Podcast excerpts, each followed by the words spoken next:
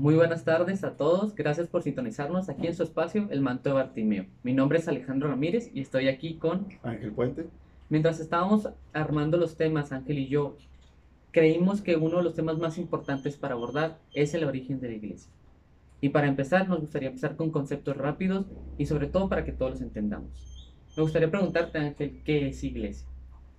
Bueno, empezando con la definición de iglesia. La iglesia es en sí una congregación, una asamblea, una reunión de personas o una comunidad. Hay que diferenciarlo del templo. El templo es una construcción y la iglesia son las personas que, que formamos parte de, de esa iglesia, ¿no? Ok, muy bien. Entonces, una vez que Jesucristo llega aquí a la tierra, ¿cómo va formando esta iglesia? Jesucristo establece su iglesia a través de sus apóstoles y más específicamente a través de Pedro, cuando él en Mateo 16, 18 le, le dice, tú eres Pedro y sobre esta piedra edificaré mi iglesia. Ok, ¿Sí? Ahí es cuando Jesucristo de forma de antecedente vemos cómo Jesucristo instala, eh, ahora sí que funda o edifica su iglesia a través de Pedro le dice que le va a dar las llaves del reino de los cielos y que todo lo que todo lo que ate en la tierra quedará todo en el cielo y de esta forma podemos ver que le está dando autoridad es decir eh, Jesucristo le está dando autoridad a Pedro como líder de la iglesia para que todo lo que él haga como, como el líder de la iglesia quede respaldado por Jesucristo y por Dios. Ok, muy bien, muy bien. Entonces, una vez que Jesucristo llega aquel a la tierra, y funda su iglesia en Pedro, junto con, también con todos sus discípulos, va generando esta sucesión apostólica y esta nueva iglesia que se va formando. ¿Cuándo es cuando se presenta entonces esta nueva iglesia? Los inicios en sí de la iglesia ya los podemos ver en, en Hechos de los Apóstoles. Okay. Ahí es donde inicia ahora sí que la historia de la iglesia como iglesia. Ya una vez que Jesucristo ya resucitó, dejó a sus apóstoles encargados con el mandato de llevar el Evangelio a toda, a toda criatura y bautizarlos. Entonces a partir de ahí los apóstoles empiezan a reunirse, empiezan a, hacer oración, como dice Hechos 1.14, que dice que están reunidos en oración junto con María. Y es algo que me gustaría hacer énfasis. María estaba reunida con, con los apóstoles, es decir, María está desde los principios de la iglesia. Muy bien, muy bien. Entonces, una vez que se va formando en los Hechos de los Apóstoles, nos platica cómo al principio, cómo los, los apóstoles están un poco temerosos, ¿no? Han muerto su maestro, están completamente, pues ahora sí que solos y no saben qué, qué es lo que va a pasar. Y de repente aparece el Pentecostés, esta palabra que escuchamos mucho y muchas veces no le entendemos qué es lo que sucede en el Pentecostés. Mm, ok. Vamos a hablar de forma pues concisa, esto pudiéramos tocarlo un tema más adelante en sí, lo que es el Pentecostés, pero resumiéndolo podemos decir que Pentecostés es cuando viene el Espíritu Santo, ¿sí? de forma ahora sí que oficial, el Espíritu Santo se derrama sobre los apóstoles y es cuando ellos pierden ese temor, ese miedo que comentabas, que ya pues de ser perseguidos o, o de, tener, de tener dudas, eh, al recibir el Espíritu Santo, ellos reciben la fortaleza, reciben el, don de lenguas y reciben esa sabiduría para poder ahora sí empezar a caminar esa iglesia. Ok, muy bien, muy bien. Entonces, este Pentecostés es como quien dice el que va a dar a estas nuevas comunidades el poder de pues, enfrentarse ahora sí como que a los judíos, ¿no? Y empezar a agarrar fuerzas y seguir la institución que puso Jesucristo, que es ir y predicar el Evangelio. Exacto. Sabemos que todos los apóstoles, sabemos que eran 12, 12, 12 discípulos. Uno de ellos este, es el que traiciona a su maestro y deciden elegir uno nuevo. Generalmente no es muy conocido.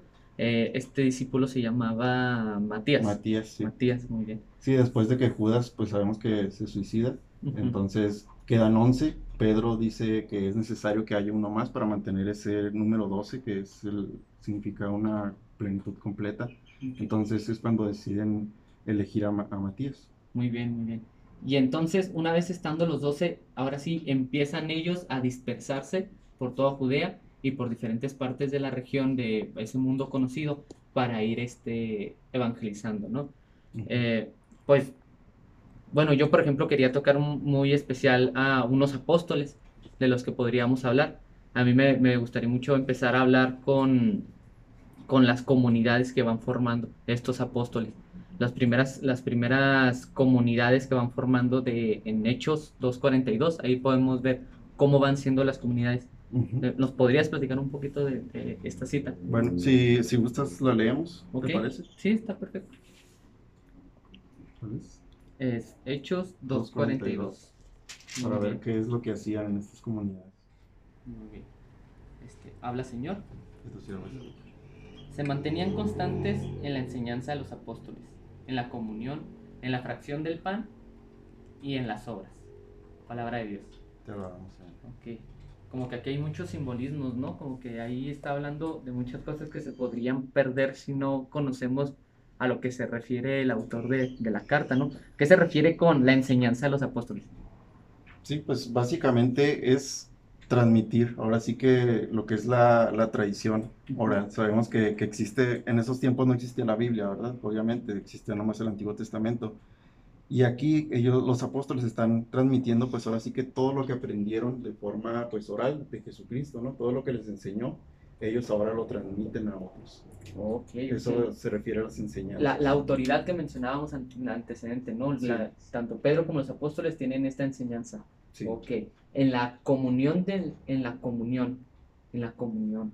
O sea, se refieren a, a la comunión que nosotros tomamos o a cuál comunión se no, se refiere a hacer comunidad, o sea, ah, una comunión fraterna, es decir, a que ellos se reunían y que pues ahora sí que compartían, ¿no? Como cuando nosotros nos reunimos con, con nuestro grupo de amigos. Estas, estas, estos cultos, se podría decir, ¿no? Que van formando. Sí, empieza, empieza a formarse, ahora sí que pues no tenían una misa como tenemos hoy en día, ¿verdad? Pero tenían ya, estaba empezando a formarse esa, esa estructura, ¿no? de, de de una convivencia. Ok, y en la fracción del pan, ¿y en la fracción del pan a qué se refiere? La fracción del pan pues se refiere a la Eucaristía. Ok, entonces podemos nosotros decir que por estas, por estas enseñanzas de la misma Biblia podemos decir que la, Eucaristía existía ya desde esos tiempos. Desde ese momento, si recordamos que Jesucristo en la última cena, pues ahora sí que es cuando él, él les transmite a los apóstoles y les dice, hagan esto en memoria mía. Okay. ¿Qué quiere decir? Que aunque se vaya él, pues ellos lo van a seguir haciendo. Y es lo mismo que hizo Jesucristo, la fracción del pan, lo mismo que siguen haciendo los, los sacerdotes hoy en día. Ok, muy bien. Sí, desde, desde ese momento ya, ya existía la, Eucaristía. Entonces, básicamente, lo que nos va desarrollando los hechos de los apóstoles es, es estas, en estas cuatro pilares de las comunidades de las iglesias, se va fundando estas nuevas enseñanzas de los apóstoles. Como te decía anteriormente, todos los apóstoles se dispersan, y, y yo me gustaría hablar, por ejemplo, de, de dos mm, apóstoles muy específicos, que son Santiago el Mayor y Santiago el Menor. Por ejemplo, Santiago el Mayor, que es una, es una figura que le tenemos mucho aprecio nosotros los, los hispanos, ya que él pues va a ir a evangelizar Hispania, toda la parte de España, Galia y esas partes. Va a durar ahí un tiempo y se va a devolver a, a Jerusalén, en donde va a ser martirizado. Un dato muy curioso que me gustaría mencionarlo es que la primera aparición mariana que se tiene registrada es en el año 40 después de Cristo. Sí, se le aparece a, Santiago el Mayor en la, en la región de Hispania. De hecho, esa aparición se le conoce, esa advocación mariana se le conoce como la Virgen del Pilar y es una de las apariciones más hermosas que existen porque María se aparece estando viva, todavía está en Jerusalén estando viva y aún así se aparece. Y esto es lo que convierte a, esas partes de Hispania. Y el segundo Santiago, que él quería hablar, que es el menor, eh, él va a ser una figura muy importante que más adelante vamos a hablar de él, de cómo su autoridad dentro de la comunidad que le va a tocar este, va a ejercer este, ahora sí que el obispado. Él será encargado de, será obispo de, de Jerusalén. Y más adelante vamos a ir viendo cómo él va a tener una participación muy importante en este en este región que se llama Jerusalén. También tenemos otros apóstoles importantes como Juan, Pedro y uno que va a aparecer más adelante que no es de los dos y va a aparecer. Si quieres irnos platicando un poco de estos apóstoles. Bueno, de Juan podemos mencionar que era el apóstol eh, más joven, y era él mismo, el, pues sabemos que es evangelista, entonces en su evangelio él mismo se, se define como el discípulo amado.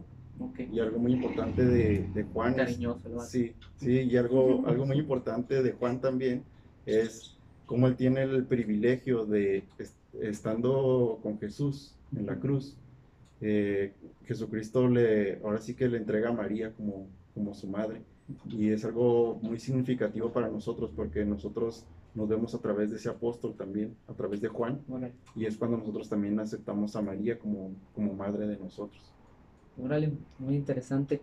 Juan, Juan va a ser uno de los pocos apóstoles que va a tener un final muy diferente a todos ellos, ¿no? Este va a ser martirizado, va a ser ahogado en, en aceite hirviendo y no va a morir. Es muy interesante ese dato porque a lo mejor puede ser que ya en vida fuera santo y ya no había nada que quemar. Pero aún así es muy interesante. Una vez haber sufrido ese martirio, este, navegará a, las islas de Patmos y nos regalará las hermosas cartas que conocemos, su evangelio y el Apocalipsis. sí, y ahí, ahí se dedicó a vivir su vida con María y es donde precisamente escribe Apocalipsis, ya alrededor del año 90, ya, ya este, pues cerca de, de su muerte, sabemos que él murió ya de viejo. Y aparte fue obispo de Éfeso. Ok. Pedro, Pedro, otro apóstol importante, lo mencionábamos, autoridad, piedra. ¿Qué pasa con Pedro? Pedro pues viene siendo ahora sí que el líder, esa, esa cabeza de, la iglesia por, por, todo el tiempo que estuvo ejerciendo ahora sí que como el Papa, es decir, él era el, el líder de los apóstoles. Y en Hechos vemos muchos pasajes interesantes de Pedro, cómo él tenía esa autoridad, cómo él siempre se levantaba a tomar la palabra, cómo él siempre tomaba las decisiones cómo llegó un momento en el que fue tan importante en la iglesia que cuando él fue perseguido y encarcelado, eh, todos los que eran considerados la iglesia en ese tiempo hacían oración por él. Okay. Entonces Pedro pues siempre tiene como que esa primicia de, ser el, el, líder. Muy bien, interesante. Pedro será martirizado en Roma sí. y tiene un martirio muy interesante. Sí, eh, es. Le dio la vuelta a su vida. sí, es este. A, Porque a veces, a veces es, es, algo escandaloso, ¿no? Porque pues él murió crucificado, pero sabemos que él pues murió al revés, ¿no? ahora sí, como, como, dices, de cabeza, porque él, no se consideraba digno de morir igual que Jesucristo, entonces fue crucificado al revés. Y por eso tenemos a veces esa ese, eso que nos escandaliza al ver una cruz al revés, ¿no? que pensamos que el anticristo y otras cosas, pero no se refiere a, a la muerte de, de, Pedro. Que de hecho el anticristo tiene sus propios símbolos marcados en, el Apocalipsis, que no es el 666, pero ese es otro tema. Es muy interesante, muy interesante saber que la cruz volteada no, no es un signo anticristiano. Antes de entrar con Pablo, que es uno de los apóstoles que más compete estudiar porque eh, logra grandes conversiones a muchas comunidades. Me gustaría hablar de un apóstol no, no siempre mencionado, pero es muy, muy importante dentro de los hechos del apóstol y va a marcar un parteaguas dentro de las tradiciones que apenas están desarrollando, el cual es el apóstol Felipe. El apóstol Felipe nos lo podemos encontrar específicamente en el capítulo 8 de Hechos. Y él, después de andar evangelizando diferentes comunidades, se va a encontrar sediento y va a tomar agua y el Espíritu de Dios, el Espíritu Santo, lo va a llamar a que vaya a una parte especial para encontrarse con una persona. Se va a encontrar entonces con un carro y dentro del carro va a encontrar un funcionario de Etiopía, muy, muy importante. Es una persona que es un gentil convertido al judaísmo. Un dato curioso que no salen dentro de, lo, de la Biblia, pero es un hecho histórico comprobable, es que los gentiles convertidos al judaísmo tenían ciertas restricciones dentro de su, de su comunidad y de su religión. Y se les consideraban como que nomás podían entrar a ciertas partes del pueblo, del templo. Entonces, a ellos se les empieza, de cierta manera, se les oprime mucho. Hay que entender que para los judíos la salvación no era de, por medio de la fe o por medio de las obras, como nosotros las entendemos ahora, sino era directamente de una salvación de sangre. Si pertenecías a las 12 casas, eras salvado, si no, no pertenecías. Entonces estas personas tenían que pasar por un proceso de generaciones para poder salvarse. Cuando Felipe llega y se encuentra con este gran funcionario, ve que está leyendo unas escrituras, casi estoy seguro que está leyendo Isaías, no me acuerdo muy bien, aquí en el capítulo 8 lo menciona. Y una vez eh, viendo que está hablando, Felipe se le, le, pregunta, ¿entiendes lo que estás leyendo? Y el, el eunuco va a decir, ¿cómo lo va a entender si nadie me lo explica, no? Entonces, Felipe se lo explica y el, el texto de Isaías habla de un cordero que va a ir a, a, ser sacrificado. Ah. Entonces, básicamente, hace cuenta que le dice, oh, Jesús vino y te salva. El Espíritu Santo ilumina a esta persona y es, es bautizada en el próximo lago que, queda en el camino. Y esta es una parte bien, bien importante porque aquí van a pasar un parte de aguas de aquellas conversiones fuera del judaísmo, que, es muy, muy interesante, fuera del judaísmo. Entonces, después del capítulo 8 y de esta parte, nos encontramos ahora en el capítulo nuevo con la vocación de Saulo. Ah, caray, Saulo, pues no estábamos hablando de un Pablo. ¿Cuál es la relación entre ellos dos? Es el mismo. Es el mismo. Vaya sorpresa para todos los que nos están escuchando. Sí, es el mismo. ¿Por, qué, se llama diferente? ¿Por qué, mm. ese, ese, cambio entre Saulo y Pablo? ¿Cuál es, cuál es la diferencia? Pues, mm, no sé, a lo mejor este andaba huyendo, ¿no? Se andaba escondiendo de alguien. Se cambió de nombre para que no me sí, A lo mejor andaba dejando ahí regadas cosas y dijo, no vaya, como que no me encuentren. No, no. No, la verdad es que tiene mucho más profundidad el nombre de Pablo. ¿Qué, qué, qué es lo que nos, nos empiezan a decir? Eh, nos habla de la conversión de, de Saulo a Pablo.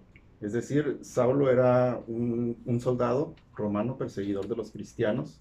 y, judío. Y judío, y era muy, muy disciplinado, era muy, muy fuerte con su, con su con su misión.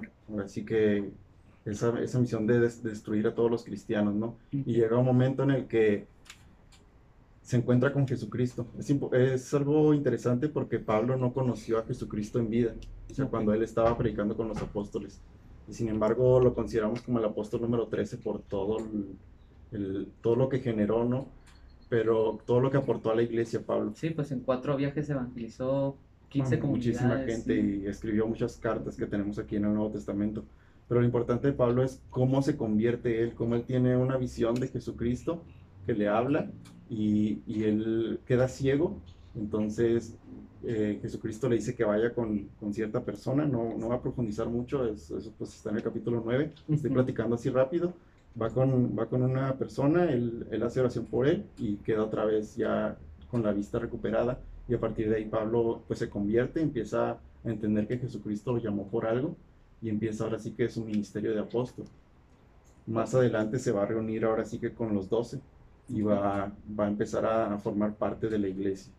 Ok, muy bien. Este, un dato curioso que no mencionan en la Biblia y de hecho no se sabe muy bien. Eh, es una creencia de la tradición católica, tradición conte chiquita, este, que se dice que se toma el nombre de Pablo porque es el primer, el primer converso que logra traer al, al, catolicismo. Eso no se tiene ningún registro, solamente es un dato curioso que se menciona rara vez y de ahí toma el nombre de Pablo. Ya después vamos a ver que en sus cartas que él se menciona como, como Pablo y en los Hechos de los Apóstoles pues lo seguirán mencionando como Saulo.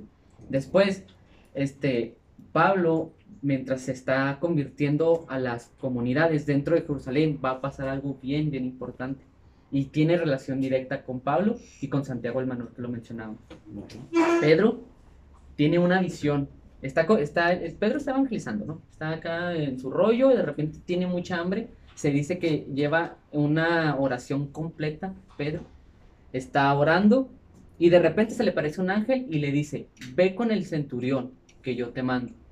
Entonces, en este sueño, ve a cuatro ángeles bajar del cielo con un manto y cada uno agarraba una punta y dentro de, la, dentro de esos mantos hay todo tipo de animales cuadrúpedos. Y Dios le dice, anda y come. Obviamente sabemos nosotros que los judíos no comían ciertos animales, los tenían prohibidos, como el cerdo, pero también tenían otros animales prohibidos. Entonces Pedro va a decir, Señor, yo jamás he profanado mi cuerpo, yo jamás he comido algo que no es impuro le va a repetir va en varias ocasiones, tres veces Dios, y él se va a negar hasta que Dios le va a decir, no puedes decir que algo es impuro siendo que yo lo he creado. Entonces, se despierta en este momento Pedro y entiende que tiene que ir a visitar este centurión. Exactamente a la par de lo que está pasando en este sueño Pedro, al mismo tiempo un centurión está soñando con un ángel y le dice, ve y busca a Simón a quien le llaman Pedro para que te convierta. Un dato muy muy importante que no menciona la Biblia, pero es un dato histórico, es que cuando un jefe de familia o un soldado importante tomaba una decisión, todos los demás lo seguían, tanto como su ejército que estaba bajo su subordinación, o la familia que era su papá, sus hijos, ¿no? Entonces cuando el centurión se, el centurión se convierte, se convierte en todos los, todos, los que están ahí alrededor. Entonces, aquí empieza un problema muy grande, porque existen judíos convertidos ya cristianos que se resisten a esta conversión. Se resisten a esta conversión, dicen, nosotros no podemos permitir que, que se conviertan estas personas. Primero tienen que ser judíos y luego ser cristianos. ¿Qué es entonces lo que pasa aquí? Ya empieza un conflicto entre ellos. Sí, aquí viene algo muy interesante que, que es el llamado al concilio de Jerusalén. Es ahora sí que el primer concilio de la iglesia. y, y, es el, el, primer pues conflicto que tienen ahí eh, precisamente con Pedro, con, con, Pablo, que también estaba ahí, ya, ya era parte de la iglesia y empiezan a tener esta, esta discusión de, de, decir, bueno, para ser cristiano es necesario primero ser judío o no. Y entonces Pablo empieza pues a tratar de, de mediar ahí la, la, situación, pero al ver que no puede, porque pues Pablo en ese momento todavía no era, ahora sí que uno de los líderes de la iglesia, apenas estaba empezando, entonces, ¿qué es lo que hace? Dice, pues vamos con los apóstoles, vamos a Jerusalén con Pedro y con todos los demás apóstoles. Y entonces, al llegar ahí, ya Pedro con su autoridad les dice, no saben qué, no es necesario que, ustedes sean judíos. ¿Por qué? Porque Jesucristo murió por todos, resucitó y nos dio una salvación para todos. Ya no importa si eres judío, si eres pagano, si eres esclavo, si eres libre. Que de hecho eso es una, una eso se menciona en la carta de los Gálatas en el capítulo 4, creo ya no importa si eres esclavo, si Ya no importa de dónde vengan, ni qué hayas hecho, ni nada. Tú te... Si eres buchón, ya no importa. No, ya no, ya, no importa nada. A partir de ese momento, ya en el, que, en el momento en el que tú te bautizas en nombre del Padre, del Hijo y del Espíritu Santo, empiezas a, a, formar parte de la iglesia, empiezas a ser cristiano. Okay. Y eso es, y eso es un dato bien importante que acabas de decir, porque es la primera vez que, lo, que se autodenominan cristianos. Es la primera vez que se menciona que nosotros nos llamamos cristianos. En ese concilio de Jerusalén, una vez dada la autoridad de los apóstoles, eh, Santiago el Menor dirá que se establecerá lo predicho en ese concilio, con la autoridad de su obispado. Se menciona que es la primera vez que se mencionan cristianos. A mí, a mí esta es una pequeña reflexión que, que se me acaba de ocurrir, pero me gusta mucho, que se dice que Cristo significa ungido, ¿no? O también se puede traducir como elegido. Y también podemos nosotros mencionar que nosotros nos autodenominamos cristianos. Entonces se podría decir que nosotros somos como ese pueblo ungido, ese pueblo elegido entre todos los pueblos. Ese nombre cristiano es una característica bien importante que nos dará a todos los conversos y después se empezará a autodenominar otra palabra, que es la Católica. Católica. Nosotros somos cristianos, pero también somos católicos. ¿Cuál es la diferencia o por qué esta, estas dos palabras? ¿Qué, qué, qué significa? Porque son cristiano católico. Pues cristianos porque creemos en Jesucristo y católicos porque pertenecemos a la Iglesia Católica. ¿De dónde viene el nombre de Iglesia Católica? Eh, católica en sí no es un nombre, es un adjetivo, porque la iglesia no se llama católica, sino que la iglesia es católica. Ok. ¿Y qué significa católica? Viene del griego que significa universal. Mm. Y algo que es más importante mencionar es que alrededor, del año 110, San Ignacio de Antioquía, que fue discípulo de San Juan, okay. Eh, o sea, directamente de, Jesucristo a Juan, a San Ignacio de Antioquía, y él escribe una carta a la iglesia de Esmirna y, y escribe, donde está Jesucristo está la iglesia católica. Es el primer registro que se tiene de, esa palabra católica. Y está ahí está escrito ahí está es un hecho histórico totalmente comprobable alrededor del año 110 ok muy bien. Cataholos eh, sería la, traducción literal de católico en griego. Y cata y holos también se puede traducir como a través de todo. Y yo encontré también que San Justino También es una de las primeras veces que menciona esta palabra y la utiliza específicamente en la, en la expresión la resurrección católica, es, decir, la resurrección del todo, de todos aquellos que creamos. Eh, después de esto vendrán varios martirios, se tiene registro de, por la misma Biblia que a Pablo lo van a martirizar también en Roma, eh, diferente, eh, diferente que, a Pedro. A él lo van a decapitar porque Pablo tiene una ciudadanía romana. Entonces, pues los delitos son diferentes entre paganos y, bueno, lo que ellos denominan paganos y lo que también va a ser ciudadanos. Y este y él va a ser una pieza importante dentro de estos romanos junto con Pedro, porque las primeras comunidades de Roma van a empezar a sufrir martirios y se van a empezar a desarrollar ahora sí que comunidades perseguidas como tal. Mm, no sé si queramos resumir un poco más de lo que hemos hablado. Sí, ya, pues ya para cerrar, ya para concluir, pues eh, únicamente eso, que, que, a partir de ahí, pues ahora sí que la iglesia empezó a caminar Sabemos que fueron perseguidos durante muchos años. Eh, eso, pues, ahora sí que no impidió que los apóstoles, los doce, cumplieran la misión de Jesucristo y empezaran a, evangelizar y a convertir más y más personas. Y esto llegó a extenderse, pues, mucho. Y a partir de ahí la iglesia empezó a, a conformarse, a caminar, a crecer. Y más adelante en otros temas vamos a hablar también un poco ya en sí de la historia de la iglesia. Muy bien, interesante sobre todo lo que el procedimiento que ha llevado sería muy ambicioso querer abarcar todos estos temas en media hora, pero lo que nosotros tratamos de hacerlos es digeribles, entendibles y sobre todo eh, para aquellas personas que quieren conocer un poquito más de su fe y también de la Iglesia Católica, porque cualquier persona es bienvenida en este espacio. Yo quiero agradecer de antemano a todos los que nos apoyaron, los que están detrás de cámaras, también a los que estamos aquí, Ángel, y pues un saludo a todos los que nos sintonizaron y aguantaron la media hora. Felicidades. Eh, muchas gracias y no se olviden que todos los martes seguiremos subiendo videos. Hasta la próxima, gracias. Paz y bien.